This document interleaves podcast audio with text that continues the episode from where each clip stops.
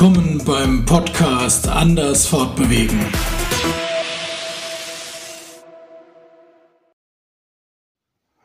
Ja, hallo miteinander. Ich begrüße euch ganz herzlich zu meiner nächsten Folge. Und heute soll es mal nicht um elektrische Einräder gehen, sondern um das Thema Elektromobilität, im Besonderen im Bereich des Elektroautos. In den letzten Tagen habe ich immer mehr Berichte darüber gesehen, dass äh, Elektroautos doch so teuer wären und kaum erschwinglich und dass die breite Masse der Bevölkerung überhaupt keine Möglichkeit hätte, sich ein Elektroauto zuzulegen. Äh, deshalb müsse der Staat äh, ganz dringend die Förderungen aussprechen für Elektroautos weiter und entsprechend auch für Elektrohybridfahrzeuge. Und ähm, da muss ich sagen, da stimme ich überhaupt nicht mit überein, denn ich bin jetzt seit knapp über zwei Jahren elektrisch äh, mit dem Auto auch unterwegs, habe mich von allen Verbrennern verabschiedet und ähm, kann euch sagen, ich bin noch nie so günstig Auto gefahren wie zurzeit. Denn die Autos sind gar nicht so teuer. Es gibt nämlich mittlerweile auch einen guten Gebrauchtmarkt, wo man Elektroautos erwerben kann. Ich selber fahre eine Renault Zoe mit dem 41 kW Stunden Akku und ähm, bin voll zufrieden mit diesem Fahrzeug, habe eine absolut akzeptable Reichweite von 350 Kilometer. Im Winter ist es ein bisschen weniger, weil es ja kälter ist. Da leiden dann die Akkus ein wenig mit ihrer Kapazität und damit auch mit der Reichweite. Aber im Grunde ist das überhaupt kein Thema, mit diesem Auto auch mal lange Strecken zu fahren. Denn äh, man muss ja an den Ladestationen nicht zwingend immer vollladen, sondern man kann sich dann an der Ladestation vielleicht mal eine halbe Stunde eine Pause gönnen, lädt ein bisschen nach und fährt weiter. Aber zurück zu den Kosten, äh, Anschaffungskosten. Momentan kriegt man auf dem Gebrauchtmarkt äh, die Renault Zoe zum Beispiel für unter 8000 Euro. Das heißt, ein gutes Fahrzeug, zwei bis drei Jahre alt, mit überschaubarer Kilometeranzahl findet man in den ähm, Autoportalen ohne Probleme. Und ganz ehrlich, was ist da für ein Risiko? Denn die Akkus bei Renault sind gemietet, das heißt, die sind nicht das Eigentum des Besitzers, sondern sie sind äh, mit einem monatlichen Beitrag gemietet. Und damit habe ich eine Gewährleistung, dass wenn der Akku einen Schaden hat oder Schaden nimmt, dieser entsprechend von Renault dann auch getauscht wird. Insofern habe ich da schon mal kein Risiko, wenn ich ein gebrauchtes Fahrzeug kaufe, dass ich eventuell irgendwann einen defekten Akku hätte und dann auf meinem Auto sitze und weiß nicht, was ich tun soll. Ähm, das andere ist, äh, was soll an so einem Auto groß kaputt gehen? Also es ist äh, relativ wenig in diesem Auto noch verbaut, was man vom Verbrenner kennt. Äh, es gibt also auch wenig Potenzial, irgendwo einen Schaden zu haben. Das heißt, es gibt keine Wasserpumpe, es gibt keine Ölpumpe, es gibt kein Getriebe wie im klassischen Verbrenner. Ähm, die Auspuffanlage ist nicht existent, weil wir haben ja keine Emissionen mit Elektroautos. Und ähm, das Einzige, was wirklich problematisch ist, sind äh, Bremsen, Radaufhängungen und äh, die Stabis vorne an, der, an den Achsen. Und äh, insofern muss man schauen, dass da alles okay ist. Aber das sind Kosten, wenn sie kommen, die sind überschaubar. Ähm, insofern möchte ich einfach hier nochmal sagen, schaut einfach mal auf dem Gebrauchtmarkt von Elektroautos es gibt genug Modelle, die man mittlerweile gebraucht kaufen kann. Alle reden nur von den neuen Modellen, die jetzt auf den Markt kommen, vor allem VW mit seinem ID3 oder die äh, Asiaten, die jetzt mit immer mehr Fahrzeugen auf den deutschen Markt kommen. Und da muss man einfach schauen, ob es wirklich ein brandneues Elektroauto sein muss. Ich habe zum Beispiel einen gebrauchten Renault Fluence äh, gekauft, der drei Jahre alt war. Das war mein erstes Elektroauto und dafür habe ich viereinhalbtausend Euro bezahlt mit 15.000 Kilometer gelaufenen Kilometern auf dem Tacho. Der Wagen war natürlich kein Langstreckenfahrzeug, weil der ist jetzt rückgedacht ungefähr sechs Jahre alt, äh, sag ich mal, äh, als er entstanden ist. Und ähm, ja, der hatte natürlich nur eine Reichweite, so wenn er gut gelaunt war, von 190 Kilometer. Und wenn er schlecht drauf war, waren es vielleicht auch mal nur 100 Kilometer. Aber für den städtischen Bereich hat das vollkommen ausgereicht. War natürlich kein Überlandfahrzeug. Und ähm, jetzt mit der Renault Zoe und dem 40er Akku ist das überhaupt kein Thema mehr. Da fahre ich auch Langstrecken, pendel zwischen dem Rhein-Main-Gebiet und äh, Hannover und habe dann vielleicht mal eine Pause von 20, 25 Minuten, wo ich mich, wenn es hochkommt, nochmal ähm, an eine Ladesäule hänge. Und äh, so eine Pause, die tut einem ehrlich gesagt nicht weh.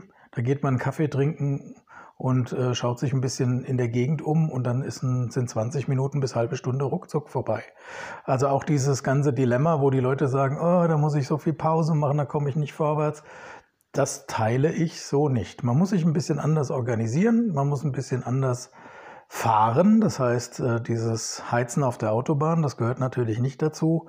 Das ist einfach ein kontrolliertes Fahren bei angenehmer Geschwindigkeit und man fährt halt ähm, ja, mehr auf Reichweite anstelle auf äh, Geschwindigkeit.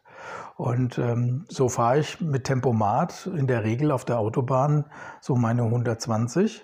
Und äh, mit dem Tempo kann ich wunderbar auf der Autobahn mitschwimmen. Die meisten, die mich überholen, die sehe ich dann in der nächsten Baustelle sowieso wieder.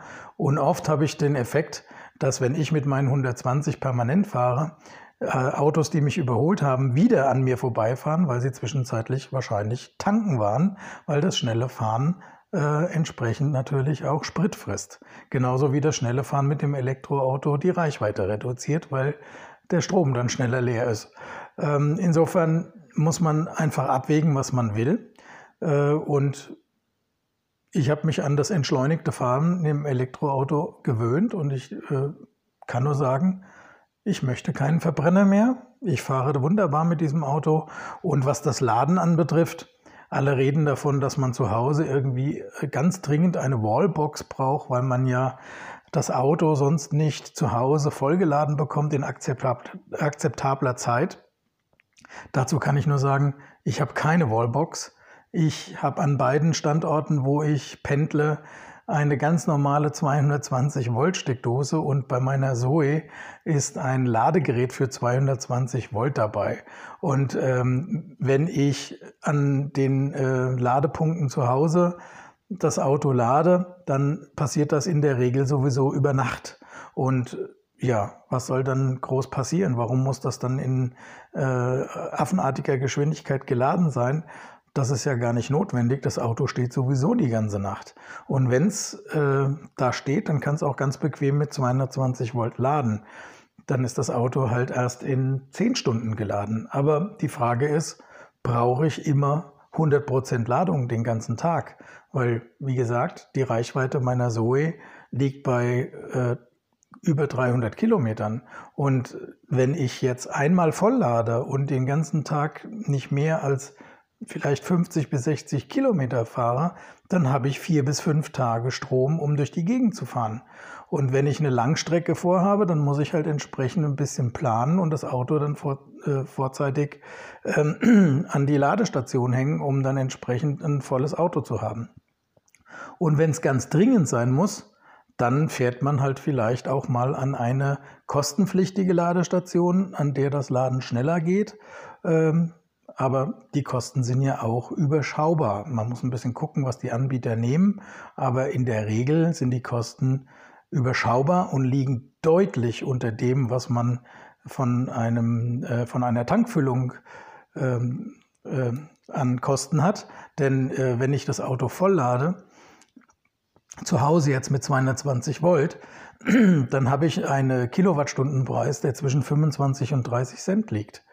Und wenn ich jetzt äh, das mal, mal 40 nehme, dann bin ich irgendwo bei 12, 13 Euro äh, Kosten für 350 Kilometer Reichweite. Und äh, das muss mir erstmal einer nachmachen mit einem Benziner. Ich habe vorher auch Benziner gefahren. Ja, da war eine Tankfüllung mit über 70 Liter mal locker ein Hunderter. Ähm, und ähm, da kann ich mittlerweile mit dem Elektroauto einfach mehr Kilometer fahren für viel weniger Geld. Also es ist einfach äh, eine Umstellung im Kopf, die da stattfinden muss. Und ich denke, jeder kann Elektroauto fahren, wenn er will. Er muss nur den Schritt wagen, es zu tun. Die ganze äh, ja, Angstmacherei um Reichweite und Kosten und das wäre ja alles so schlimm, ähm, finde ich sehr weit hergeholt und ist für mich einfach nur eigentlich ja, Marketing nämlich Marketing gegen Elektroautos.